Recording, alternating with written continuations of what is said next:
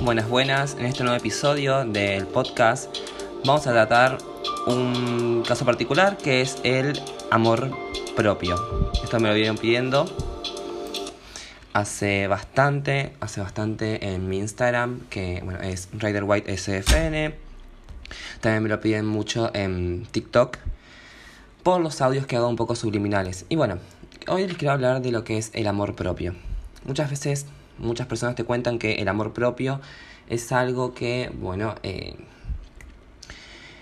que nadie entiende bien, que quizás muchas personas entienden como amor propio a amarse uno mismo, quererse, yo me quiero, me veo hermoso al espejo, hermosa al espejo, y muchas veces las personas no entienden que eso no es amor propio. Amor propio es una cosa muy en particular. Por ejemplo, les doy un ejemplo de mí mismo, de mi experiencia con el amor propio. Empecé a sentirme hace bastante como una persona eh, que no se sentía feliz, no se sentía feliz. Es más, como que me sentía obligado y a algún tipo de cosa para hacer, por ejemplo, juntadas con amigos que no me gustaban y me obligaban a ir y yo no, podía decir que no. Capaz que había personas que no me gustaban en, ese, en esa juntada con mis amigos y si decía que no sentía que los iba a perder. Eso ahí es amor propio, por ejemplo. Yo empecé después a decirles que no porque no me sentía bien y si se enojaban, bueno, es problema del otro, pero yo ahí empecé a quererme, empecé a, sentir ese amor hacia mí mismo, porque eso es amor propio.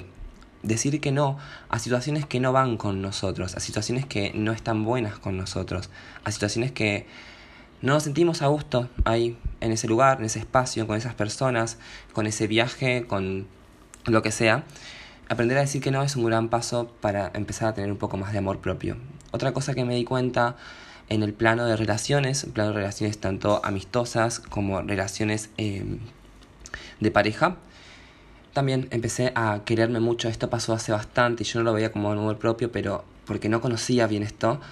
Pero recuerdo un caso en particular eh, que, bueno, yo era de esas personas que revisaba el celular de ajeno de mi pareja porque era una persona muy insegura y bueno, en eso buscando descubrí un mensaje de su expareja que se estaban hablando.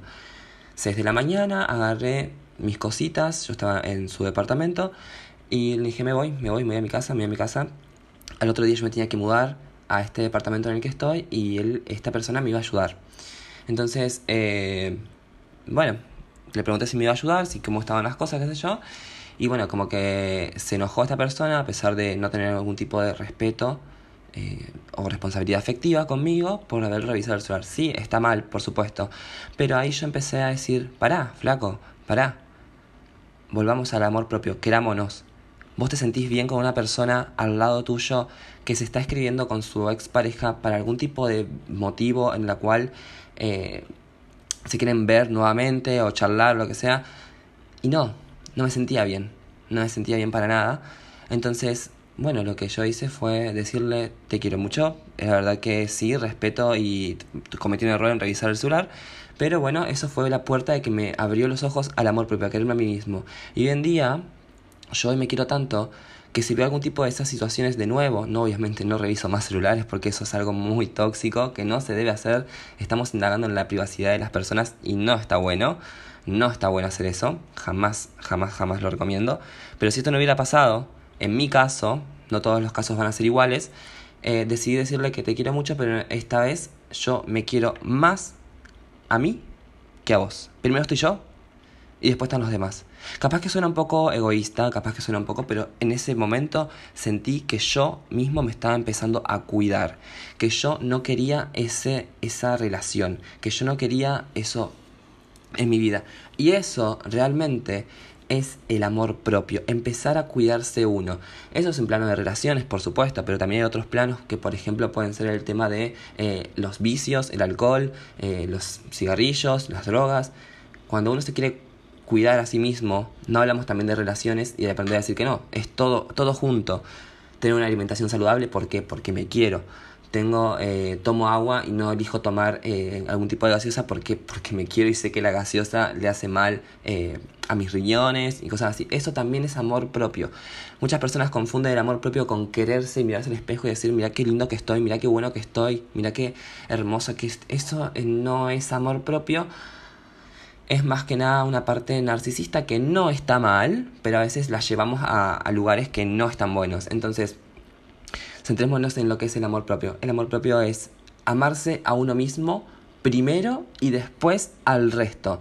Si por ejemplo yo me amo hoy a mí mismo, pero puedo atraer una pareja que, que no voy a depender totalmente de esa pareja para hacer mi vida amorosa. ¿Sí? Eso es amor propio. Me quiero tanto. Eso es un cliché mucho que lo dicen. Que primero amate a vos, primero querete a vos y después anda con la pareja. Si no nos queremos a nosotros mismos, es imposible que otra persona nos pueda querer por nosotros mismos. Nosotros vamos a estar con nosotros mismos de acá hasta que se termine nuestra vida.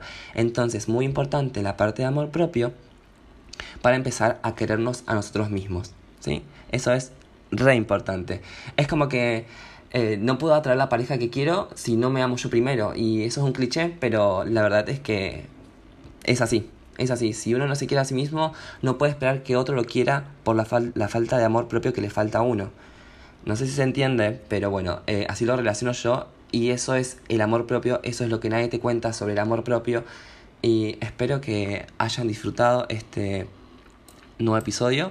Y bueno, nos vemos la semana que viene o en dos días o mañana, no sé bien cuándo grabo los podcasts, es cuando se me ocurre y nos estamos viendo.